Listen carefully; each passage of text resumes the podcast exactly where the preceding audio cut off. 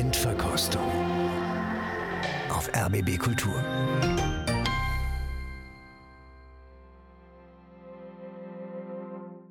Willkommen und wieder eine neue Ausgabe unserer Sendung. Ich bin Christian Detig und zwei Stunden wollen wir uns heute Abend Zeit nehmen für die Appassionata von Beethoven. Sieben Aufnahmen habe ich herausgesucht, die wir hier diskutieren und erraten wollen. Eröffnungsfrage gleich an den Pianisten in unserer Runde, Andreas Gebel. Was ist für Sie als Pianist das Besondere an der Appassionata? Dass sie von vorn bis hinten im Grunde genommen schwarz ist, dass es wenig Entwicklungsmöglichkeiten gibt, dass man sie auch wenig gegen den Strich bürsten kann, dass eigentlich alles klar zu sein scheint und dass sie trotzdem so schwer ist.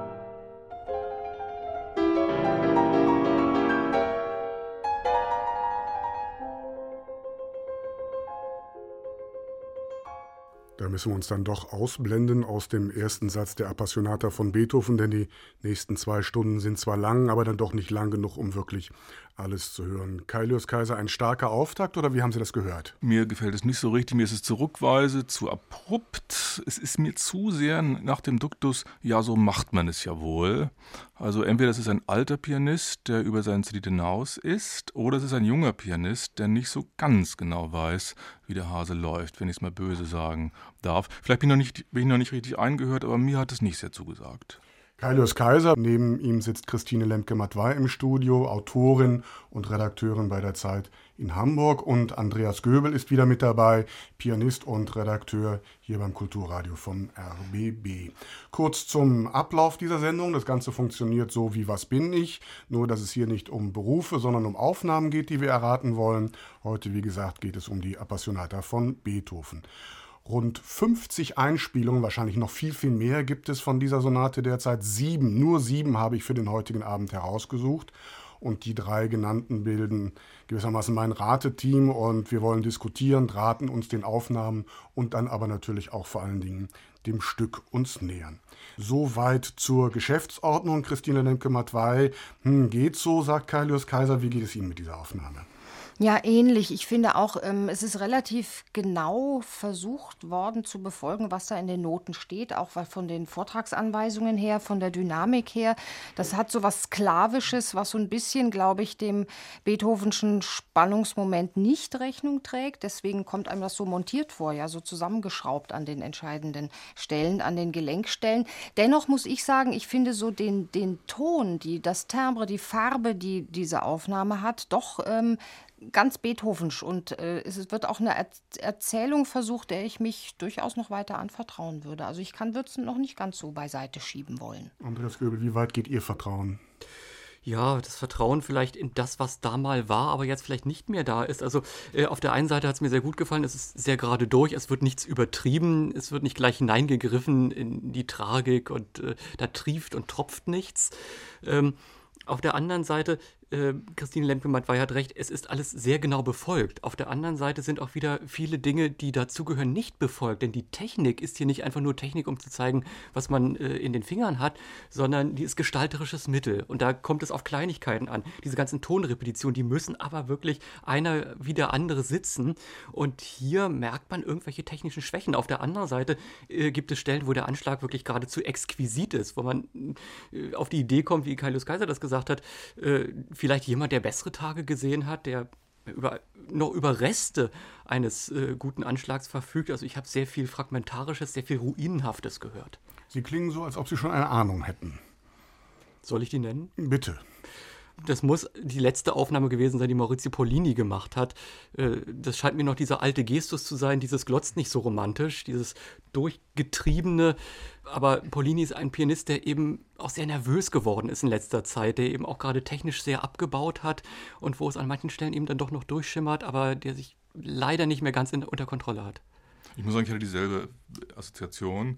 Auch der klare Ton, den man doch immerhin da hat, würde für den späteren Polini sprechen können. Und dass Läufe Läufe bleiben. Also man hört immer, ich höre ja. bei dem immer Läufe als Läufe und nicht als, als Kaskade, ich weiß nicht, in den Abgrund oder in den Himmel, aber es bleibt immer irgendwie ne? Klavierspiel. Ne? Ja.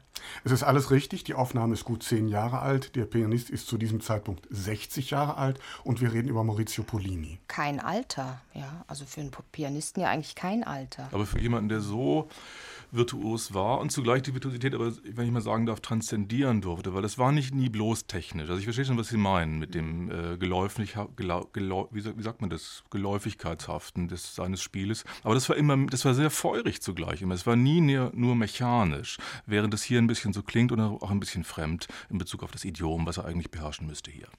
Polini gilt als der große Erzähler, als der Dramaturg, als jemand, der das ganze Werk immer auch intellektuell durchdringt. Ist er damit nicht eigentlich der ideale Beethoven-Interpret? Es ist eine Möglichkeit. Aber man muss es hier eher vom Praktischen sehen. Polini hatte immer so ein paar Auf und Abs. Ich erinnere mich noch dran, das muss also auch schon anderthalb, zwei Jahrzehnte her sein, als er sämtliche Beethoven-Sonaten hier in Berlin gespielt mhm. hatte. Äh, da war es auch unterschiedlich. Zwar noch nicht so schwankend, wie er jetzt spielt, aber da war beispielsweise auch der letzte Abend mit den drei äh, späten Klaviersonaten äh, so, dass Polini selber gesagt hat, ich muss den wiederholen, weil ich selber nicht zufrieden war. Lassen wir es fürs erste Mal bei diesem gemischten Eindruck die zweite Aufnahme.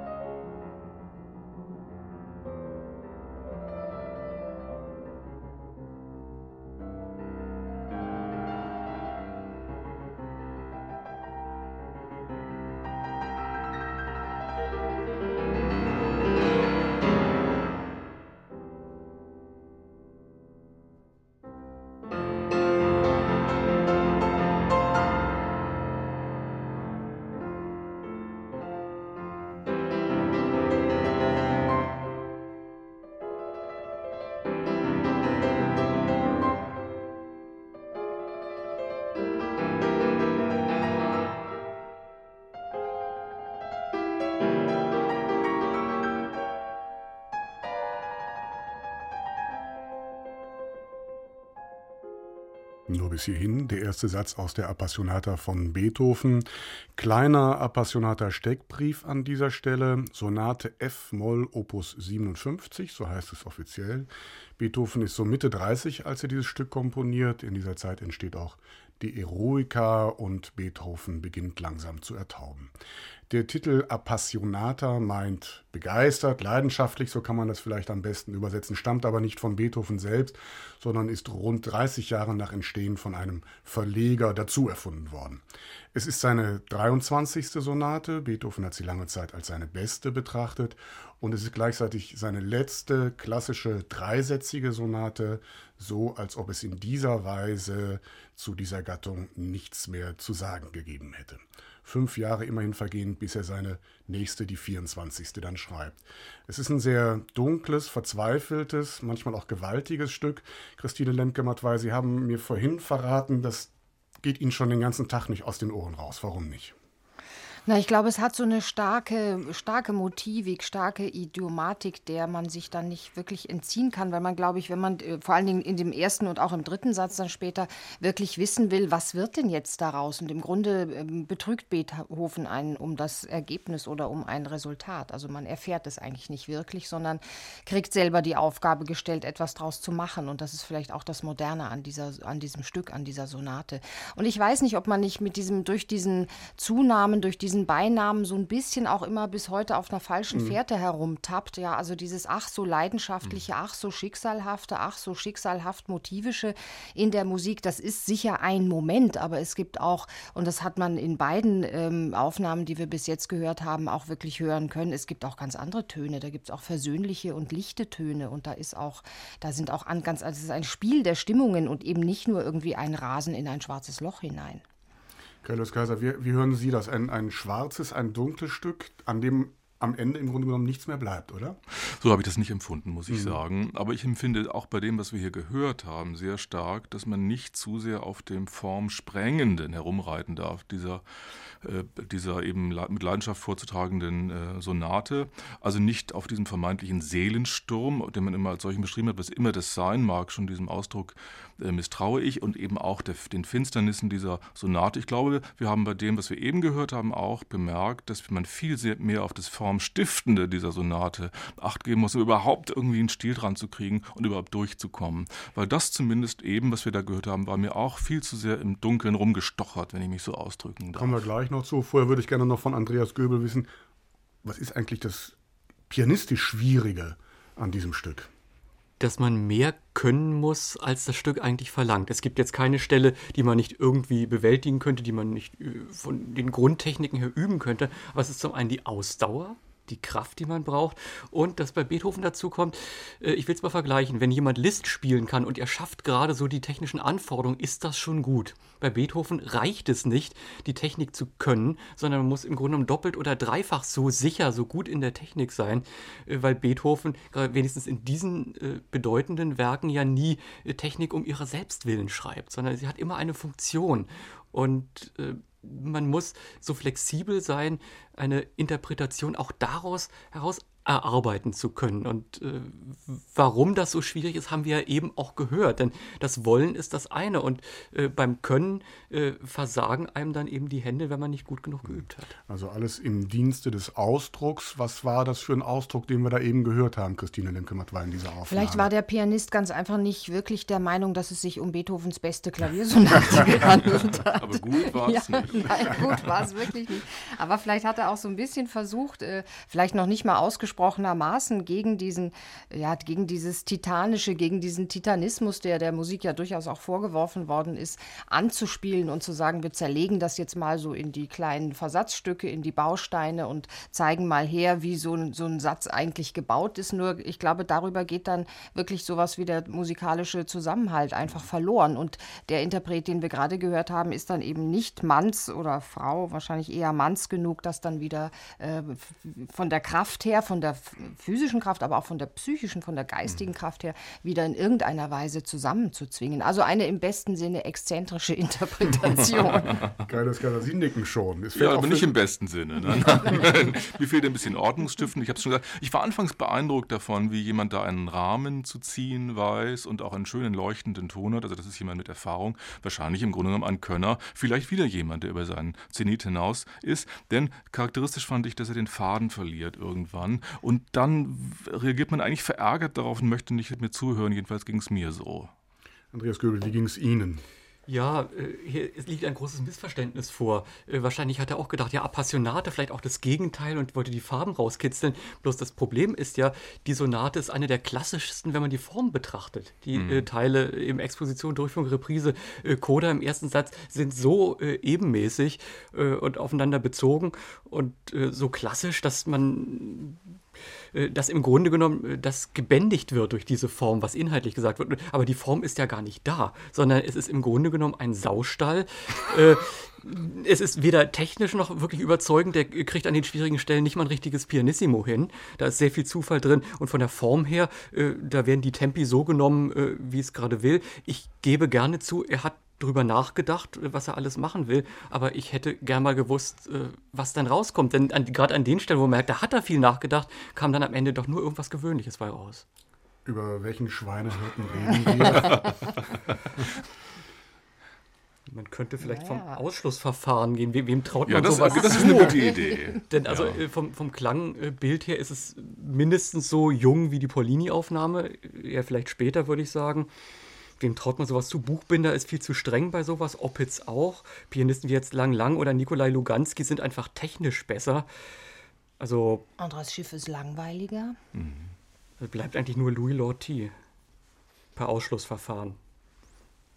Aber der hätte mhm. zwischen den sieben hier gar nichts zu suchen, ehrlich gesagt. Nee, Eigentlich nicht. Der, nicht. Ich meine, der hat vor, vor, vielen Jahren ja auch mal alle Beethoven-Sonaten ja, ja, im Kammermusikstelle Abend dabei. Und, äh, und schön war es alles nicht. Wer sucht, der findet. Es ist Louis Lorty. Das ist die gleichzeitig die jüngste Aufnahme. Heute Abend gerade mal vier Jahre alt. Kaius Kaiser hat eben gesagt, die hat hier nichts zu suchen. Ja, dabei bleibe ich auch. Die hat hier nichts verloren. Wenn wir schon mal eine junge Aufnahme haben. Ja, ja, Entschuldigung. Das ist kein wichtiger Pianist. Diese Aufnahme hat aber dennoch die Gesamtaufnahme vor vier Jahren gut, nicht gerade für Euphorie, aber doch für Interesse und Aufmerksamkeit gesorgt. Oder habe ich das falsch in Erinnerung? Na, weil er sich's getraut hat wahrscheinlich. Aber nicht oder? Subspezie Eternitatis wie bei uns hier. Das müssen wir uns gleich übersetzen. Hat diese Gesamtaufnahme wirklich zur Kenntnis genommen? Also ich muss sagen, an mir ist die vorbeigegangen. Ich kann mit auch. dem Namen was anfangen. Ich erinnere oder so, an hat sie gute Kritik ja. im Grammophon bekommen und fertig ist die Laube. Also Staunen, Kopfschütteln, Verzweiflung bis hierhin, das war die zweite, folgt die dritte.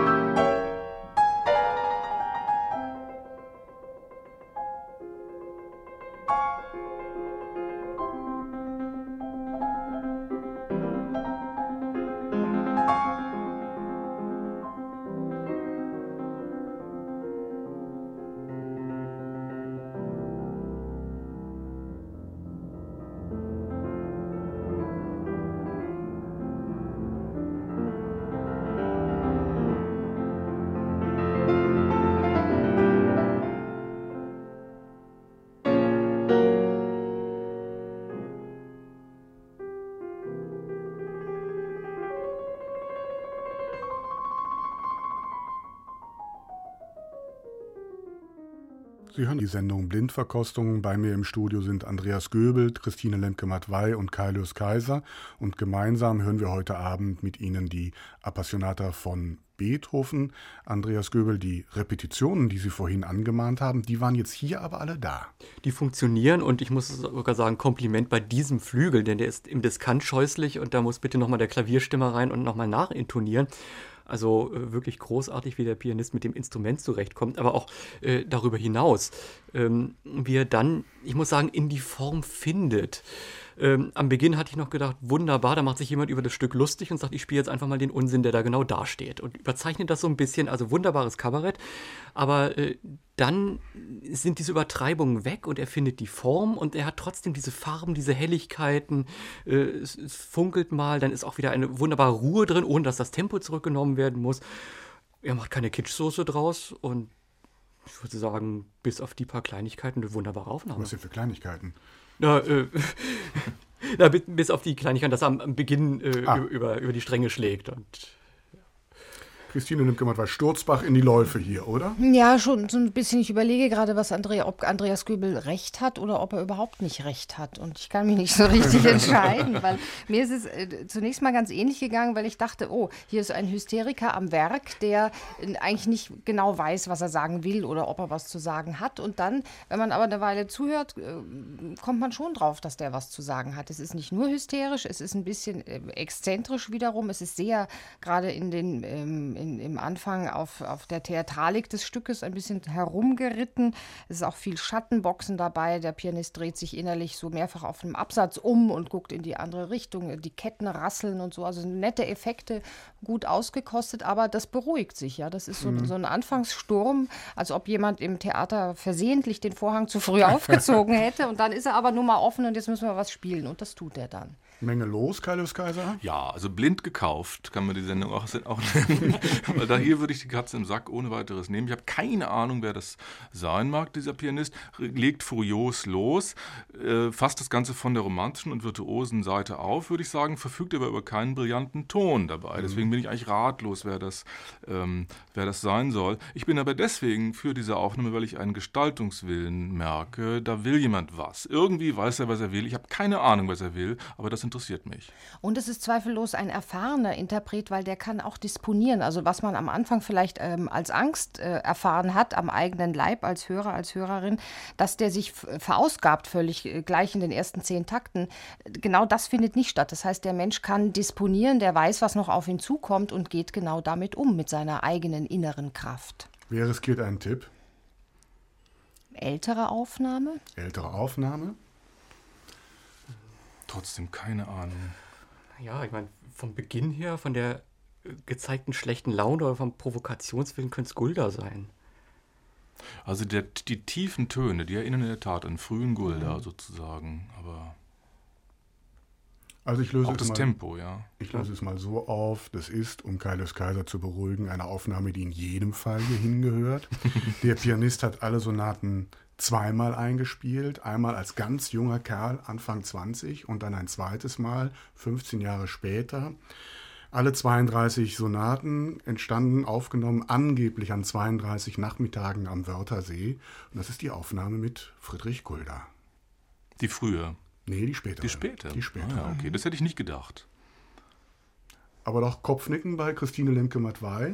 Naja, weil so im Nachhinein, wenn man es denn dann weiß, hört man natürlich gleich so was Österreichisches hinein. Ja, so, ein, aber nur, so, einen, weiß, ne? so einen Schmäh und der Gulda mit seinen sehr speziellen, äh, so viel auch zum schlechten Instrument, ja, mit seinen sehr speziellen instrumentalen und instrumentellen Vorlieben und Aufnahmeorten, das passt schon ganz, äh, ganz gut zusammen. Ich weiß nicht, ob man es heute noch so hören wollte, ob das nicht gerade so diese, diese Haltung diese Beethoven-Haltung eine ist, die man, äh, die nicht auch zeitgebunden ist. Lassen Sie mich das nochmal genauer stellen, die Frage, denn er galt und gilt ja lange Zeit als der Beethoven-Interpret überhaupt. Diese Aufnahme von 1968, lange, lange Zeit sicherlich Referenzaufnahme. Gilt das heute noch? Ich würde sagen, ja, weil hier mit, jemand mit einer Logik spielt, die mir überhaupt nicht zeitverhaftet zu sein scheint, sondern jemand, der wirklich unter einen Bogen das alles bekommt und der sogar so logisch äh, spielt, dass er sogar zwei Töne drin hat, die gar nicht bei Beethoven stehen, aber eigentlich stehen müssten, wenn man es mal logisch durchkämmt. Das liegt aber auch daran, dass ja eigentlich danach überhaupt keine Referenzzyklen mehr dazugekommen sind, glaube ich. Der, der Beethoven-Klavierkunst befindet sich in einer eklatanten Krise, wenn ich das hier mal deutlich sagen darf. Denn vielleicht ist auch mit dem Jugendkult, der heute in der Klassik herrscht, herrscht, dem, diesem Komponisten einfach nicht beizukommen. Also jedenfalls die jüngeren Pianisten können den alle nicht. Die besten, die ihn heute spielen können, sind die alt gewordenen. Buchbänder ist eigentlich heute, würde ich sagen, der beste Beethoven in der Er war 35, als er diese Aufnahme gemacht ja, hat. früher war das anders. Mhm. Aber wissen Sie, die großen Beethoven-Spieler der ganz der Tradition, Schnabel, Kempf, Arau oder Backhaus, das sind Leute, die eigentlich nie jung gewesen sind, wenn man sich alte Fotos anguckt. Gut, bis hierhin eine weitere Regel unserer Sendung will, dass wir jetzt in die zweite Runde zum zweiten Satz eine dieser drei Aufnahmen mitnehmen. Louis Lorty, Maurizio Polini oder Friedrich Gulda. Ich sage jetzt nicht, das ist aber klar. aber äh, natürlich Gulda, ich glaube. Ja, darüber Fritze. besteht hier Fritze. Gut, dann nehmen wir also mit in die nächste Runde. Mal schauen, ähm, wie sich das weiterentwickelt. Jetzt also der zweite Satz. Des Dur jetzt Andante con moto überschrieben. Ein Variationssatz und ein kurzer Moment der Ruhe.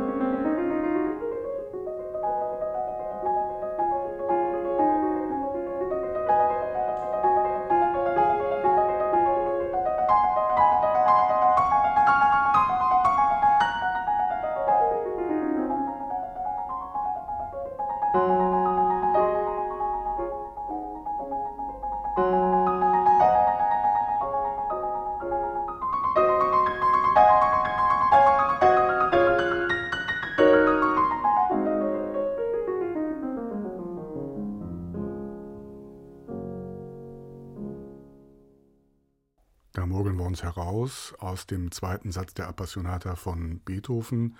Christine Lemke-Matwei, ich habe Sie jetzt die ganze Zeit sehr andächtig beobachtet. Ja, weil mir das sehr gefällt. Das hat eine, eine schöne Demut, eine spielerische, klavierspielerische, eine Bescheidenheit, die mir gefällt. Und doch ist es ähm, auf der anderen Seite ähm, ja pianistisch genug. Es ist jemand, glaube ich, der ähm, ganz gut zu unterscheiden weiß zwischen dem mathematischen Satz, äh, der, mit dem man es hier zu tun hat. Also was macht man aus so einem, aus so einem Thema, was eigentlich ein Unthema ist, weil es nur ein Choral ist und eigentlich gar nicht so viel Angriffsfläche bietet, um daraus so Variationen, Funken zu schlagen. Und auf der einen Seite und auf der anderen Seite so dieses Überführen äh, dieses doch etwas kargen Materials in so eine fast Schubertsche Impromptuhaftigkeit in den letzten Variationen, die wir gerade gehört haben.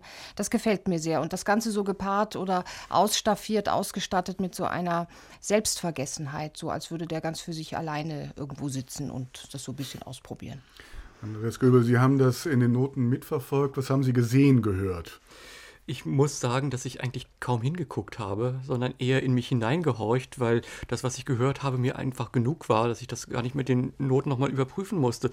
Also ich stimme Christine Lemke-Matt weiter vollkommen zu. Es hat hier diese Ruhe und es hat vor allen Dingen jetzt nicht eine Ruhe, die schon irgendwie wissen will, na, da kommt noch dieser dritte Satz äh, mit seiner äh, panischen Hetzerei, sondern das könnte ewig so weitergehen und man könnte das auch ewig äh, genießen. Was mir gut gefallen ist, diese Bewegung, die da immer mehr zunimmt, die führt nicht dazu, dass es hektischer wird, sondern es ist nur eine andere Darstellung, ein anderer Aggregatzustand. Und äh, vor allen Dingen hat dieses Stück äh, auch etwas durchaus Helles. Das ist ja mal auch missverstanden worden. Friedrich Silcher hat ja aus diesem äh, Thema seine Hymne an die Nacht für Chor gemacht, auf den Text Heilge Nacht, o gieße du Himmelsfrieden in dies Herz. Und gerade diesen Kitsch hat es nicht und das hat mir gut gefallen. Carlos Kessler, schaffen Sie eine Gegenrede? Nee, will ich auch gar nicht. Sind wir uns alle einig? Oder ist ein Meister auf der Höhe seines Könnens? Das ist salbungsvoll. Sagen darf wirklich gestaltungsmächtig, finde ich das hier vorgetragen, wegen der Ruhe, wegen der inneren Bewegtheit. Ja, ich habe nicht viel hinzuzufügen. Tolle Schattierungskünste. Es hat auch die typische Kantigkeit, die wir noch gar nicht gehabt haben hier eigentlich heute, die für Beethoven aber doch, würde ich denken, nötig ist. Ich finde auch gut, dass hier nicht in, je, in jedem Takt das romantische Seelentremolo raushängt. Das finde ich sehr sympathisch daran. Wer hat eine Idee? Also vom Flügel her ist es ja eindeutig, ja. aber äh, ich habe beim im ersten Satz noch so auf den Flügel geschimpft. Hier gefällt er mir wirklich sehr gut wegen der Tiefe. Man kann äh, im Bass ganz klar spielen und es klingt. Und wenn ich mir äh, Steinways vorstelle, die heute gebaut werden, da muss man sehr vorsichtig sein, gerade bei solchen tiefen Akkorden, äh, wie man die staffeln kann. Und das geht hier fast von selbst. Ich mache das mal vollständig. Sie meinen, das ist also der Flügel Gulda. von Friedrich Gulda. Äh, eindeutig. Ja, das ist der Flügel von Friedrich Gulda. Carlos Kaiser, Sie haben eben gesagt, im Grunde genommen ist das die letzte Referenzaufnahme ähm, und haben gesagt, die Beethoven-Interpretation sei danach in einer Krise. Ja, würde ich auch zu stehen. Man muss nochmal drüber nachdenken. Also die zweite Barenbäum-Aufnahme war später. Ich würde auch Barenbäum für einen sehr guten Beethoven-Spieler zumindest gehalten haben. Jetzt ist das vielleicht ein bisschen anders geworden, aber grundsätzlich gilt das ja. Ich habe die Frage nicht verstanden. Naja, Sie haben vorhin gesagt, früher war alles ja, anders war alles um besser, kurz, ja. war alles besser vor allen Dingen. Ja. Äh, und wir haben über das Alter gesprochen und ich bleibe nochmal dabei. Mit 35 ist man ein junger Pianist und trotzdem ausgereift, sodass wir danach eigentlich nichts mehr haben? Ich weiß nicht, die, die Leute haben damals eine andere Gesetztheit gehabt. Mhm. Auch Rudolf Serkin oder sowas, der hat auch früh sehr gut Beethoven spielen können, keine Frage. Aber das hat ein anderes inneres Alter gehabt. Mhm. Und schauen Sie so jemand wie Gulda, der ist ja eigentlich jung geworden, erst als er über 60 war. Ja? Also als er das Goldcappy sich aufsetzte und sich die Haare wachsen hat wachsen lassen, die er nicht mehr hatte. Ja? Also da sehen Sie, wie verschroben das alles ist. Ich bin auf der Suche nach einer Antwort auf die Frage, dass wir hier nicht zum ersten Mal auf die eher älteren Aufnahmen kommen und woran das eigentlich liegt. Man kann natürlich die ewig alte Gebetsmühle jetzt wieder anwerfen und sagen, die Menschen hatten Künstler, Musiker hatten früher mehr Zeit, sie haben mehr Zeit mit der Musik, im Umgang mit der Musik verbracht, sie sind anders aufgewachsen. Natürlich spielt das, glaube ich, alles eine Rolle. Die Frage ist aber doch auch, was uns äh, so ein Kosmos wie die 32 Klaviersonaten von Ludwig van Beethoven heute eigentlich noch zu sagen hat, ob wir denn in der Lage sind, das überhaupt zu begreifen, also so als Entität, als ein, als ein Gesamtkunstwerk Kunstwerk, als also ein riesenmonströses Ding, an dem wir uns irgendwie hörend oder spielend abarbeiten sollen. Vielleicht äh, sind wir einfach schlechter geworden im Begreifen von solchen ganzen Zusammenhängen, von solchen Kontexten, die auch wirklich ähm, äh, eine Ganzheit abbilden. Andreas Gübel, können wir die Radikalität, die ja auch in diesem Stück liegt, Können wir die heute eigentlich noch erfassen? Ich glaube, wir müssen es heute gar nicht mehr. Wer heute nicht Beethoven spielen will oder so ehrlich ist und sagt, ich habe da nichts zu, zu sagen, kommt auch wunderbar drum rum. Die alten Aufnahmen, das, da gehört es einfach dazu. Wenn man irgendwie etwas gelten wollte, musste man sich dem stellen oder man hatte keine Chance. Und heute ist es so, das Repertoire ist breiter geworden. Das ist erstmal äh, eine positive Entwicklung, aber äh, man kann sich auch auf Nebenkriegsschauplätze äh, äh, begeben. Es gibt Pianisten, die spielen irgendwie alles Mögliche von Ravel über Albenis und auch mal ein bisschen Gershwin Schweden und landen dann wieder bei Couperin und äh, kommen wunderbar um Bach, Beethoven, Brahms drum herum. Und früher hätte man so einen Pianisten äh, überhaupt nicht ernst genommen. Also wollen wir schauen, ob wir das, was wir eben gehört haben, heute Abend noch toppen können oder ob Kaius Kaiser am Ende recht behält. Noch einmal der zweite Satz der Appassionata.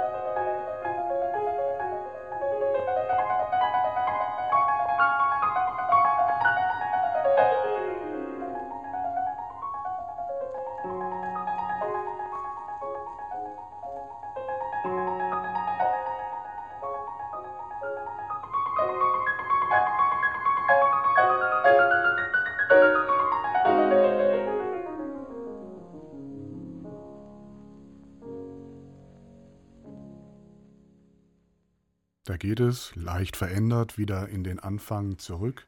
Wieder Kaius Kaiser, eine ältere, sehr alte Aufnahme, wie man hören konnte. Wenn Sie das im Vergleich zu Gulda hören? Vertrauensvoll, äh, vertrauenerweckendes Rauschen zunächst einmal. Sie mhm. haben recht. Mir ist der Anfang ein bisschen zu ruhig, also gemessen an der inneren Bewegtheit äh, Guldas und auch mal ein bisschen zu sehr wie ein Erz gegossen. Trotzdem haben wir es hier mit jemandem zu tun, der absolut sein Metier da beherrscht. Ein Beethoven-Spieler aus echtem Schrot und Korn sozusagen. Ich habe nichts, äh, kann eigentlich nichts vermissen. Welcher Mut zur Depression sozusagen ist da vorhanden. Ganz fantastisch finde ich, welche herrlichen Finsternisse sozusagen. Und dann wieder was für klabauterhaft expressionistische Klecksereien, zu denen der plötzlich ausholen kann. Das alles gefällt mir sehr gut. Andreas Göbel, wie gefällt es Ihnen? Ja, wunderbar. Also ich würde würd es fast noch über Gulda stellen wenn ich es aus der Zeit betrachte, also alte Aufnahme würde ich Louis Kaiser recht geben, äh, es klingt fast so wie ein Shellac-Umschnitt. Das ist natürlich ein, eine ganz andere Ästhetik, die eben Notentreue nochmal ganz anders äh, bewertet hat. Äh, ich denke, aus der Zeit her ist es eine sehr strenge Aufnahme, aber eine, die eben mit dem Rubato sehr äh, flexibel umgeht, so ein bisschen nachschöpfend. Also wenn die Variationen immer in anderen Tempi kommen, dann ist es noch so ein Nachgrübeln, äh, was, welcher Charakter steht da. Also eher das Trennende als das Verbindende, aber vom Anschlag her kommt es doch zusammen. Es ist eine Aufnahme, über die ich sicherlich noch ein bisschen nachdenken werde. Christine Lemke-Matwei, wie ist es mit Ihrem Nachdenken? Schöner Ton. Schöner Ton, äh, sehr gefüllter, erfüllter Ton. Überhaupt irgendwie scheint mir in dieser Interpretation dieser zweite Satz sehr viel durchdrungener von den Ecksätzen zu sein, als das bei Gulda mutmaßlich der Fall ist. Was mir ganz besonders gut gefällt, ist so dieser innerlich fragende, fast schon so ein bisschen kontrapunktisch zugespitzte Gestus in dieser Musik. Also da wird immer noch mal irgendwie so ein, kleine, so ein kleines Innehalten mit mhm. zelebriert, was sagt, was tun wir hier eigentlich, wer sind wir, wo stehen wir wir, finde ich dieser Musik sehr angemessen, dem Komponisten auch. Und ich finde, woran man hört, dass man es mit einem romantischen Interpreten zu tun hat, ist ganz besonders äh, die Tatsache, dass der sehr, sehr viel klassischer als Gulda mit dem Variationsprinzip umgeht. Also der stellt einfach Variation neben Variation, während Gulda doch mehr versucht hat, einen, einen Satz daraus zu machen, ja, eine, ein, auf ein, über einen Bogen diesen Satz zu phrasieren. Und auch das hat einen, einen Charme, den man, glaube ich, nicht nur so aus seiner Zeit heraus versteht, verstehen und akklamieren kann, sondern durchaus heute auch noch. Ich würde sagen, es hat ein überlegenes Maß an Aporetik, wenn ich mal ein großes mhm. Wort gelassen aussprechen darf. Wenn Sie es mal kurz übersetzen ja, wenn ich mal kurz übersetzen darf. Ja. Also ein Sinn für Ausweglosigkeit und dafür, dass es Probleme gibt, die wir nicht lösen können und die trotzdem irgendwie da sind. Da gehört doch Größe dazu, das einfach so hinstellen zu können. Und das kann diese Person. Wer hat denn eine Idee, wer da gespielt haben könnte? Ja, das ist irgendwo so die Schnabel- oder Backhausecke. Ja. Backhaus, ja, King. Also wenn es Schnabel wäre, dann wäre es ja nicht nur so eine Ecke, sondern dann wäre es Arthur Schnabel. Es ist die älteste Aufnahme des heutigen Abends, aufgenommen 1933, also die Aufnahme selbst 80 Jahre alt. Und wir haben gehört den großen Arthur Schnabel. Weil wir eben über das Alter gesprochen haben. Er war 51, als er diese Aufnahme ähm, gemacht hat. Ich gebe zu, ich wusste von dieser Aufnahme, aber ich kannte sie nicht. Ich weiß, das spricht jetzt nicht für mich, aber es spricht auch nicht irgendwie für eine kontinuierliche, aufmerksame Schnabelrezeption. Haben wir den schon so ein bisschen vergessen? Wie ergeht es Ihnen da? Ich glaube, Schnabel eher weniger. Ich glaube, es ist eher, dass man sich nicht mehr so erinnert äh, an Arthur Rubinstein als Beethoven-Interpret. Aber Schnabel ist doch irgendwie etwas, äh, auch die, die äh, nie eine Schnabelaufnahme gehört haben. Der Name geistert rum. Das ist irgendwie so eine große Autorität. Aber Sie sind Pianist, Herr Göbel, deshalb lasse ich das für eine Sekunde nicht gelten. Wie geht es den anderen beiden? Die anderen beiden sagen, oder die eine von den anderen beiden sagt, dass das Jahr 33 ja nicht von ungefähr vielleicht das Aufnahmedatum ist oder dass das Datum auch was zu sagen hat. Ich glaube natürlich, nach 45 ist die Generation Schnabel einfach äh, ein bisschen sehr alt gewesen und sicher auch vergessen. Und äh, da kamen eben die jungen 68er vom Schlager eines äh, Friedrich Gulda und haben auch gerade in Sachen Beethoven deutlich deutlich aufgeräumt. Mir fällt bei Schnabel immer Schubert ein, sehr viel eher als Beethoven. Also Schnabel als derjenige, hm. der im frühen 20. Jahrhundert als erster hergegangen ist und gesagt hat, Schubert war ein ernstzunehmender Klaviersonatenschreiber. Also ich ergänze das mal kurz. Die Aufnahme ist am 11. April 1933 ähm, entstanden. Ich habe jetzt nicht mehr herausbekommen, ob Schnabel Deutschland damals schon verlassen hatte. In London ist diese Aufnahme entstanden oder ob er da nur in den Abbey Road Studios gewesen ist. Er ist gleichzeitig der Erste, wenn ich das richtig habe, der wenige Jahre zuvor zum 100. Todestag die Beethoven-Sonaten ich meine, als erster zyklisch eingespielt hat. Woher kommt eigentlich dieses zyklische Verständnis? Natürlich aus dem 19. Jahrhundert, also aus dem enzyklopädischen Verständnis heraus, dem wir bis heute anhaften, als wenn es nötig wäre. Ich finde das überhaupt nicht nötig. Wir sind immer noch auf dem Schnabelstand, aber nur in dieser Hinsicht. Ansonsten sind wir weit abgeschlagen. Ich will Ihnen noch kurz sagen, ich erzähle immer wieder, weil ich das immer wieder erzählen muss, dass ich immer wieder bei jungen Pianisten nachfrage, wer die meist bewunderten Pianisten sind. Und es sind immer, sind immer dieselben. Nämlich mhm. sind immer Arthur Schnabel und immer Alfred Cortot. Und meine Deutung dieses suspekten Sachverhaltes ist der, dass man die in Wirklichkeit gar nicht mehr kennt. Ja, die wissen gar nicht, die jungen Leute, was sie da sagen. Sie haben es nur gehört. Das sind angeblich wahrscheinlich irgendwelche Größen, die sich dann so weiter, das klatscht man so weiter. In Wirklichkeit, da die jungen Leute nur noch YouTube hören und da wenig genug drauf ist, kennen sie das gar nicht. Denn wir sind denkbar weit entfernt, selbstverständlich von diesem Beethoven-Bild. Ja, selbstverständlich, sagen Sie. Aber ich finde es auch ein bisschen schade. Denn diese Ernsthaftigkeit, die drinsteht, ja, auch ja. diese Freiheit, diese Flexibilität, da frage ich mich, warum wäre das nicht heute auch mal ein Versuch wert, das zu überprüfen? Da muss nicht das rauskommen, was äh, bei Schnabel rauskommt. Aber äh, diese äh, Welt, die sich da auftut, die würde ich ungern äh, einfach nur der Vergangenheit äh, anrecht zuwenden wollen. Liegt es vielleicht auch an der Unbedingtheit, an der Kompromisslosigkeit, über die wir eben gesprochen haben, zu der sich jüngere Pianisten aus heutiger Zeit nicht mehr bekennen wollen oder können? Ach, ich weiß nicht, da ist man ja auch immer schnell bei der Hand irgendwie. Wir sind alle so oberflächlich, wir haben alle nichts mehr zu sagen, wir haben nichts mehr wirklich innerlich zu tun mit den Gegenständen, mit denen wir uns befassen. Das ist, zu einfach, ist ne? ja, es ist mir auch zu reflexhaft inzwischen mhm. und erklärt eigentlich auch nichts. Mhm. Also es erklärt weder die Vergangenheit noch die Gegenwart und die Zukunft schon mal überhaupt nicht.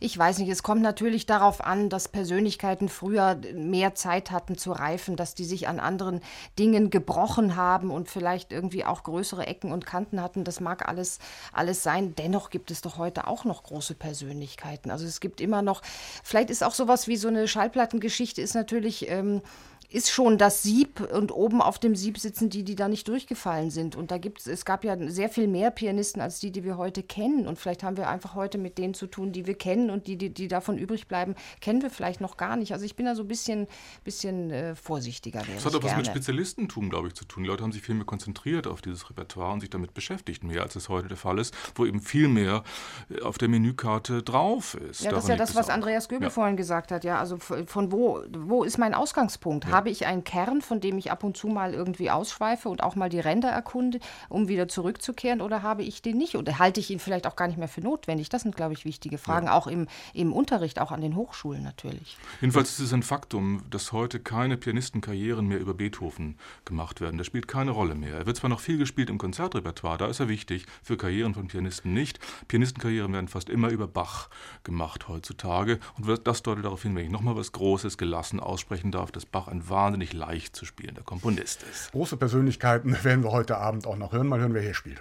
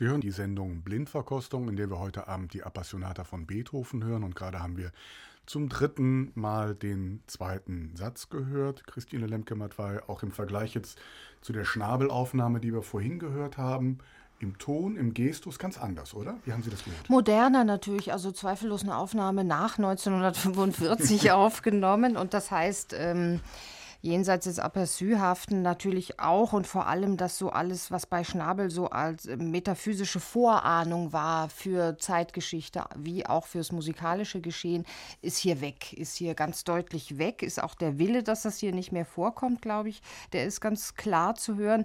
Mir hat am Anfang, finde ich, so, so das Goldschnitthafte, unspektakuläre eigentlich gar nicht so schlecht gefallen. Allerdings, wenn es dann wirklich ans Variationen machen geht, ähm, weiß ich nicht, haben, die, haben diese einzelnen Teile zu wenig miteinander zu tun. Also es geht ja nicht nur darum, Variation an Variation zu reihen, sondern auch einen Faden zu spinnen und den Faden habe ich hier nicht gehört. Das ist mal sehr unspektakulär und fast schon langweilig und dann sehr hektisch und einen Sinn macht es nicht unbedingt für mich. Carlos Kaiser, können Sie irgendeinen Sinn erkennen? Also ich glaube schon, dass er ein echter Beethoven-Spieler, der sein Metier hier beherrscht. Nur er hat Pech gehabt heute, weil er nach Schnabel kommt für uns. Da kann man natürlich nicht gegen anstinken. Das ist nicht so leicht, zumal nicht, wenn man das mit so hellem Ton tut, wie mit dieser Pianist hier.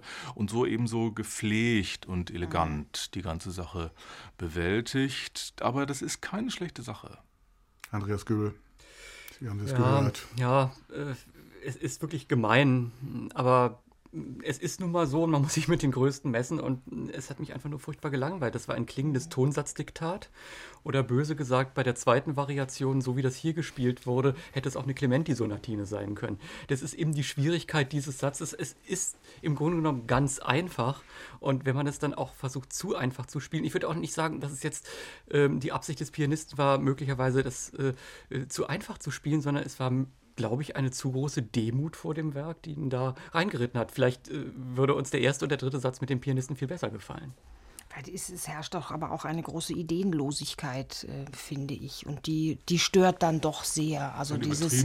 Ja, ja, genau. So was betont abgeklärtes und betont, wir lassen uns nicht mehr in, wie gesagt, in irgendeine metaphysische Falle hier locken, sondern wir, wir tun mal so, als sei in diesem Satz ähm, alles gut oder auch nicht Sozusagen so nicht klassisch, wo man ja Großes wollte, sondern klassizistisch, wo man ja, den nachgebaut hat, so ein bisschen noch ja. so ein bisschen am Stuck herum bisschen kleiner. rumgeklopft. Das passt ganz gut auf diesen Pianisten. Muss ja ein netter Zeitgenosse sein. Wer hat eine Idee? Ich fürchte, wir haben hier wieder einen großen, den wir klein machen. Ich habe auch so, hab so an Kämpf gedacht, zum Beispiel. Oder Richter. Nein. Nichts Russisches, oder? Mit nee, der Helligkeit im Ton, nee, glaube ich, nichts Russisches. Obwohl der sehr humorlos war. Also wirklich auch sehr auf Werktreue geachtet hat. Richter? Richter. Mhm. So, Aber nicht humorlos. Also seine Aufnahmen auf jeden Fall. Keine Heiligenschändung hier bitte. Nein, keine Heiligenschändung, aber hören Sie auf Andreas Göbel. Die Aufnahme ist 1960 entstanden und Svatoslav Richter ist hier 45 Jahre alt. Er hat es, glaube ich, mehrmals aufgenommen. Hier, so deute ich Ihre Ausführungen hoffentlich richtig, nicht mit großem Glück, oder? Aber von Richter gibt es ja die vielen, vielen, vielen Geschichten, die alle sagen, äh, Richter im Plattenstudio hat nahezu nichts mit Richter auf dem mhm. äh, Konzertpodium zu tun. Und das würde ich hier immer doch gerne weiter unterstellen worden, wenngleich ich ihn eigentlich nicht sein, mehr ja? gehört habe. Ja. Außerdem war Richter natürlich kein Beethoven-Spezialist im eigentlichen Sinne. Also dafür, finde ich, hat er noch eine gute Figur gemacht hier. Aber es war einer, der eben auch mal nicht ordentlich sein konnte, wenn ich mich richtig erinnere, 1945 irgendwo in New York, äh, wo er dann den dritten Satz so schnell begonnen hatte, dass da eigentlich nichts mehr möglich zu sein schien und dann es geschafft hat, dass äh, die Presto Stretta äh, noch schneller zu spielen, das auch noch zu stehen, also wirklich eine Meisterleistung. Ja, merkwürdig. Bevor wir jetzt in die Richteranekdoten kommen, beschließe ich diese Runde. Wir haben jetzt den zweiten Satz dreimal gehört. Folgt also die Frage, wen wir mit in die nächste Runde nehmen wollen. Arthur Schnabel, eben gehört Svatoslav Richter oder die Aufnahme von Friedrich Gulda? Mir ist Schnabel am farbigsten. Ich würde auch sagen, große Konkurrenzlage, aber da würde ich auch für Arthur Schnabel votieren. Christine Lemke-Matt, weil Sie sind Ja, mir bleibt ja gar nichts anderes übrig. Ich hadere ja immer so ein bisschen damit, dass wir immer in die älteste Kiste greifen. Ich sage jetzt mal, habt doch mal ein schlechtes Gewissen, nehmt doch wenigstens den halb, halb so alten Gulda. Nein. Gut, Schnabel. Schnabel. Arthur Schnabel folgt also nun der dritte Satz, Allegro man und troppo überschrieben, in Wahrheit ein sehr stürmisches Ende ins Nichts gewissermaßen. Äh, zweiter und dritter Satz gehen Attacker ineinander über und den, um den Übergang auch mitnehmen zu können, blenden wir uns noch mal kurz in den zweiten Satz, die Ruhe vor dem Sturm.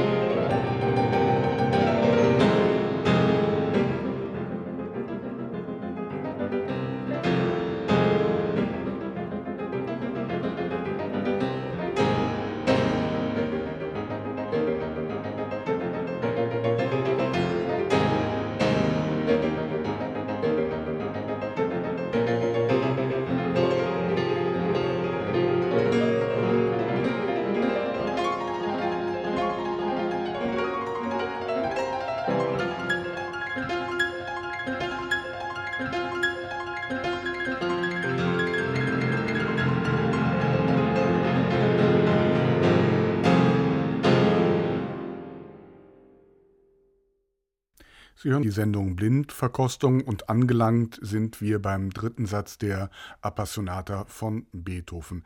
Christine Lemke-Mattweider, wenn ich zum ersten Mal hier sitzen, weiß ich, dass Sie keine wirklich große Freundin dieses, von Nähmaschinen von, sind. Von ja. dieses alten Sounds sind. Konnte Sie das hier überzeugen? Nee, Natürlich hat das ein paar schöne Effekte und auch Farben, aber die hat man relativ schnell raus und dafür sind diese, wie lange dauert dieser letzte Satz? Ähm, acht, Minuten. acht, Minuten. rund, ähm, werden einem doch arg lang. Auch so dieses äh, Spielastische und dieses immer wieder sich neu, äh, die neu sich überstürzenden Wellen, das ist, glaube ich, etwas, was so ein Instrument dann doch ähm, relativ schnell überfordert. Und ich finde auch das Tempo, das innere Tempo ist mir zu schnell. Das ist mir zu Mickey Mouse mäßig fast schon wie eine Karikatur. Ja, als ob irgendwie, weil, weil die Tasten nicht genug Ton abwerfen, muss man eben schauen, dass man schnell zum nächsten Ton kommt. Ähm, nee, mag ich nicht. Andreas Göbel, können Sie der Virtuosität dieses Pianisten etwas abgewinnen? Ja, absolut. Es ist großartig, wie das gespielt ist und ich würde Christine, Christine Lemke-Matt hier gerne vehement widersprechen. Denn hier hört man tatsächlich mal nicht das, was wir hören wollen, sondern wir hören Beethoven. Und wir hören beispielsweise. oh, das ist aber ein großes Wort. und damit muss man sich tatsächlich auseinandersetzen. Beispielsweise, dass über dem Satz Allegretto, äh, Allegro ma non troppo steht. Ma non troppo. Ma non troppo, genau. Und so wird das ja auch gespielt. Also es nicht donnert, ganz so arg. Ne? Es donnert nicht los, es äh, wird ja eben nicht der Turbo angeworfen und vor allen Dingen gleich am Beginn, es muffelt nicht im Bass rum. Die Akkordakzente sind hier kein Fall für die Weight Watchers. Und äh, man kann wirklich mal erfahren, dass die Pedaleffekte, die Beethoven vorschreibt, hier tatsächlich auch als äh, Graustufen äh, erkennbar sind. Und äh, da gehören natürlich zwei dazu. Einmal der Flügel und äh, dann auch der Pianist und äh, wie der mit diesen Tonleitern umgeht, äh, wo man wirklich auf diesem Flügel alles hört. Äh, das ist einfach nur großartig und äh, mir gefällt der Flügel. Ja, äh, es ist äh, hörbar ein Flügel aus der Zeit, wenngleich der Pianist auch nie so souverän damit umgehen könnte, wenn es ein Originalflügel wäre. Man hört den Nachbau, aber äh, trotz allem man lernt das Werk tatsächlich nochmal kennen und die Farbigkeit ist da. Sie ist nur eben in etwas kleinerem Bereich. Woran Herr Kaiser, ich bin gespannt, auf welche Seite Sie sich jetzt schlagen. Ich möchte erstmal wissen, woran man den Nachbau hört. bei einem Originalflügel es klingt mehr nach Westernklavier. nee, beim Originalflügel äh, bleibt immer mal irgendwas weg. Da bekommt man die äh, Töne nie so ganz äh, auf äh, Perlenschnur. Das klingt zu gut sozusagen. Schon zu sauber. Zu irgendwie. perfekt. Ja, na, zu Beethovens Zeit wird der Flügel, äh, sind die alten Flügel natürlich auch besser gewesen. Ja. Also ich muss sagen, ich habe nichts dagegen. Ich würde mich hier auf, sogar auf die Seite von Andreas Göbel schlagen, ohne Mühe. Ja, ja. ja warum nicht? Frau, Frau Lemke-Mattwey runzelt die Stirn. Das hat ein Nachspiel. ich meine, das ist Gewohnheitssache übrigens auch. Das klingt natürlich ein bisschen so wie die Meerschweinchenproben, den Schweinsgalopp. Aber das ist einfach, liegt an Hörgewohnheiten. Das finde das Schöne daran, dass es hier viel pastellhafter klingt, viel schön wetterhafter, weniger pathetisch, weniger verdunkelt, künstlich verdunkelt, viel watteauhafter, möchte ich fast sagen. Mir gefällt es gut jedenfalls, aber das bestreitet ja niemand hier am Tisch. Ergänzte Seiten an diesem Komponisten, die wir noch gar nicht gehört haben und die wir auch gar nicht kennen würden, wenn man das nicht so probieren würde. Wer hat denn eine Idee, wer das gewesen sein könnte? Ich glaube, das ist nicht so schwer. Da gibt es eigentlich nur eine von Format. Melvin Ten, oder wer? Ja, ich kenne mich aber nicht so aus. Garrick Olsen. Ja, Ronald Brautigam hat ja eine aktuelle gemacht und das würde auch hier sprechen, dass es ein Konrad Graf-Nachbau ist. Das hören Sie raus? ja, Konrad Graf hört man schon raus. Und Nachbau, wie hört gesagt, man hört, hört man auch raus. Ja, bitteschön.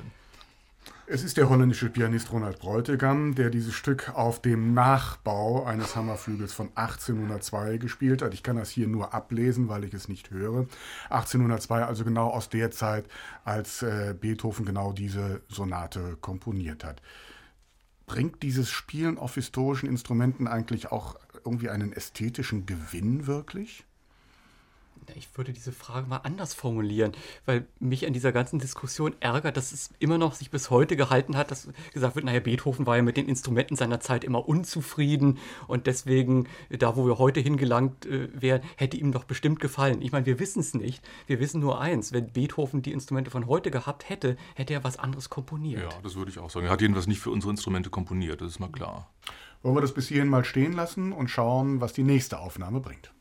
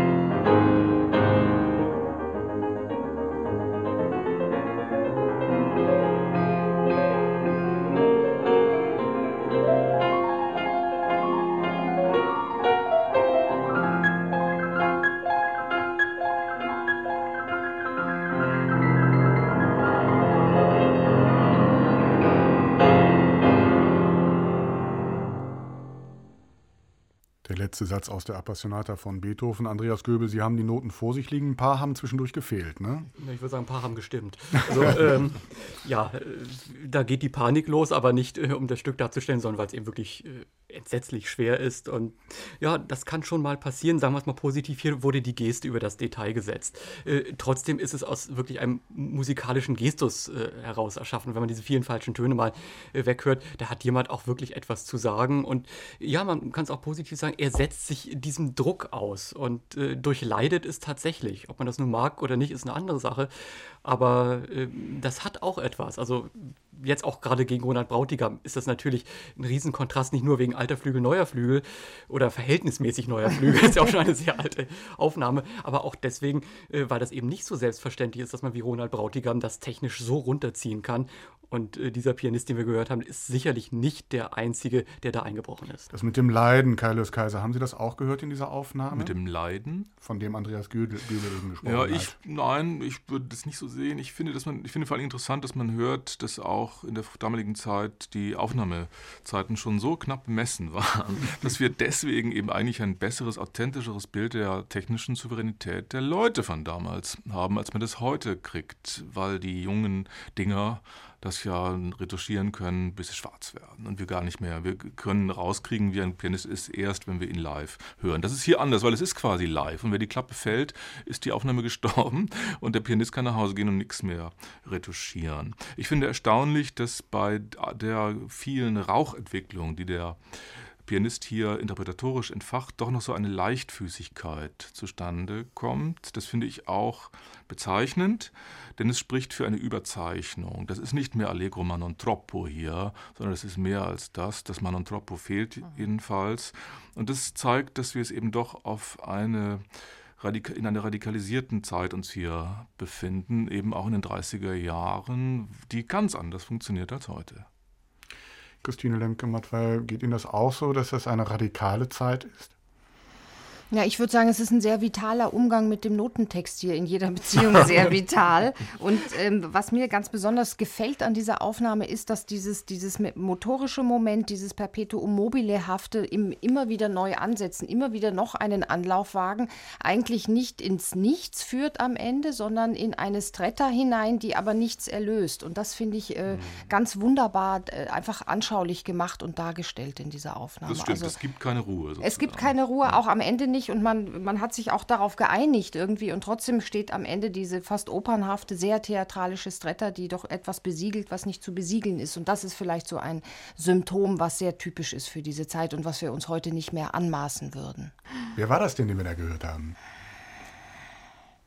Das können sie alle aus der Zeit gewesen sein. Also Schnabel wie Kempf, wie Backhaus. Ja, es ist die Aufnahme mit Arthur Schnabel. Deshalb habe ich auch nochmal auf die radikale Zeit abgehoben, mhm. denn nochmal zur Erinnerung, im April 1933 in London ist diese Aufnahme entstanden.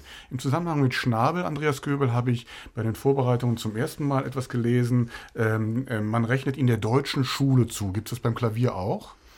Es wird jedenfalls immer behauptet. Es ist natürlich eine gewisse Tradition, die dann immer weitergegeben wurde. Beethoven, Liszt und wieder Liszt-Schüler und äh, das wirklich zu beurteilen, ist eben auch ein Problem, weil man äh, nicht so viele Beethoven-Aufnahmen aus anderen Ländern hat aus der Zeit.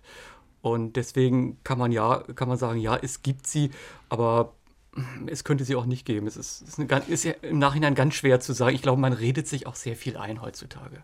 Vielleicht hat man das bei der Richteraufnahme vorhin gehört, der, glaube ich, versucht hat, so was wie einen deutschen Ton anzuschlagen, was dann in dem, in dem langsamen Satz, in dem zweiten Satz dann doch zu so einer lyrischen Unverbindlichkeit geführt hat, die auch irgendwie gar nicht richtertypisch ist und vielleicht auch gar nicht sonatentypisch hier in diesem Fall.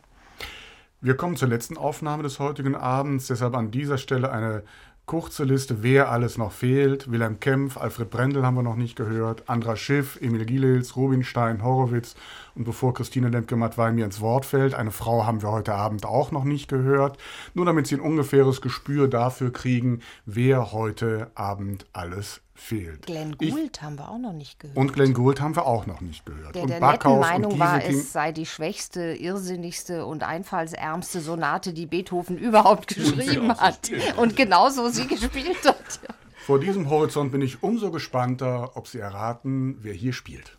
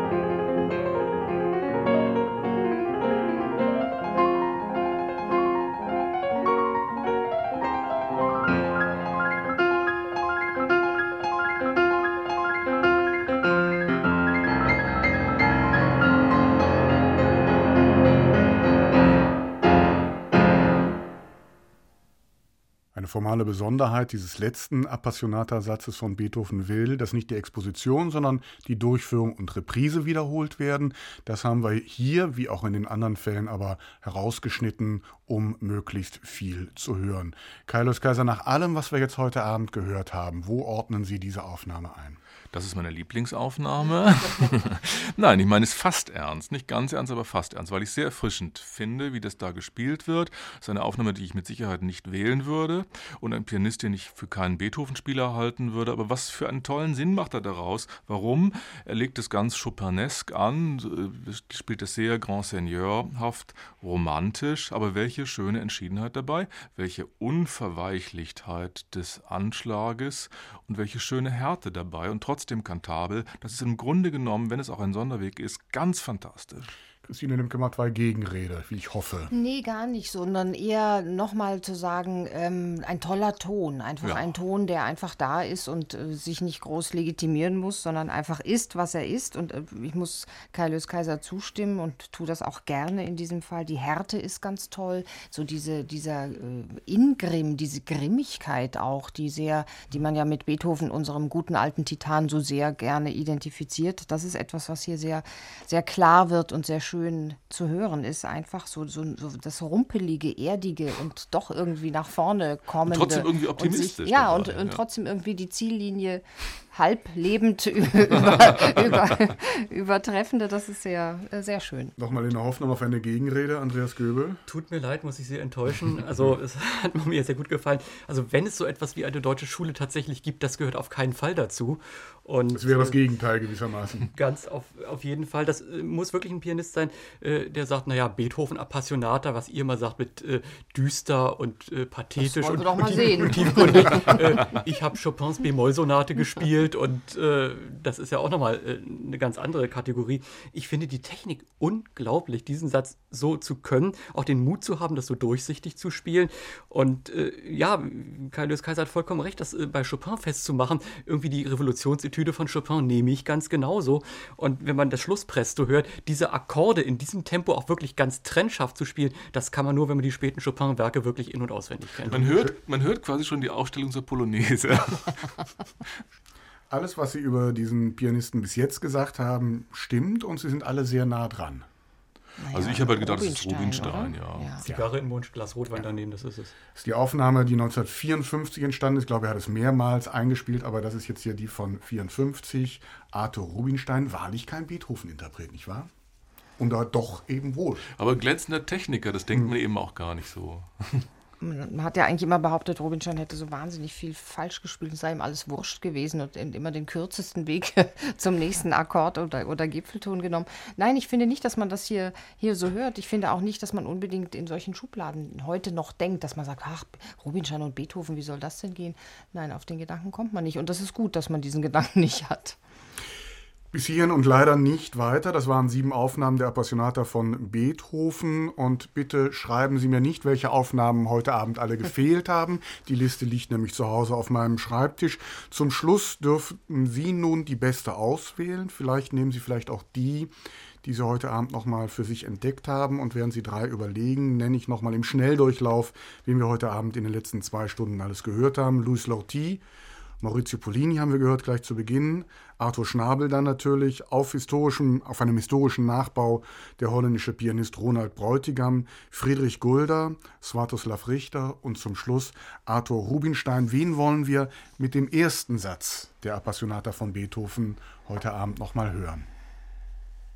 Wahrscheinlich kriegen wir gar kein Ergebnis zustande. Mein Überraschungssieger des Abends ist Rubinstein. Das hätte ich nicht gedacht. Ich würde auch Rubinstein sagen, wenn nicht Ronald Brautigam, würde ich gerne nochmal in die Waagschale werfen. Ich glaube, das kriegen Sie bei Frau Lemke-Matwei nicht durch. Ja, weder noch irgendwie. Also bei aller Sympathie für Rubinstein und seine nette Frisur, die er immer so trug. Nein, ähm, ich würde doch im Sinne einer, eines aufgeklärteren Beethoven-Bildes für Gulda plädieren. Das würde mich auch interessieren, wirklich, was er, ja, wo er seinen Furor und seinen österreichischen Schmäh so lässt in diesem ersten Satz. Allegro assai. Für Gulda kann ich mich nicht erwärmen. Mir geht es so, ich habe Gulda überhaupt nicht mehr im Kopf ganz merkwürdig bei dem, was danach an Gutem oder weniger Guten gekommen ist. Also, wenn ich Brautigam offensichtlich nicht durchkriege, würde ich jetzt auch für Rubinstein sein. Jetzt haben wir zweimal ja, Rubinstein gehört. Lasst alte Männer um uns sein. nee, ich war ja für einen Jungen, für Ronald Brautigam, für einen verhältnismäßig Jungen. Man kann auch sagen, lasst dicke Männer um uns sein, weil er war dick. Gut, also es gibt einen leichten Trend und ein leichtes Stirnrunzeln bei Christine Lemke-Matwei, aber. Bei mir auch, aber trotzdem. Überraschungssieger heute Abend, Arthur Rubinstein, der erste Satz aus der Appassionata von Ludwig van Beethoven.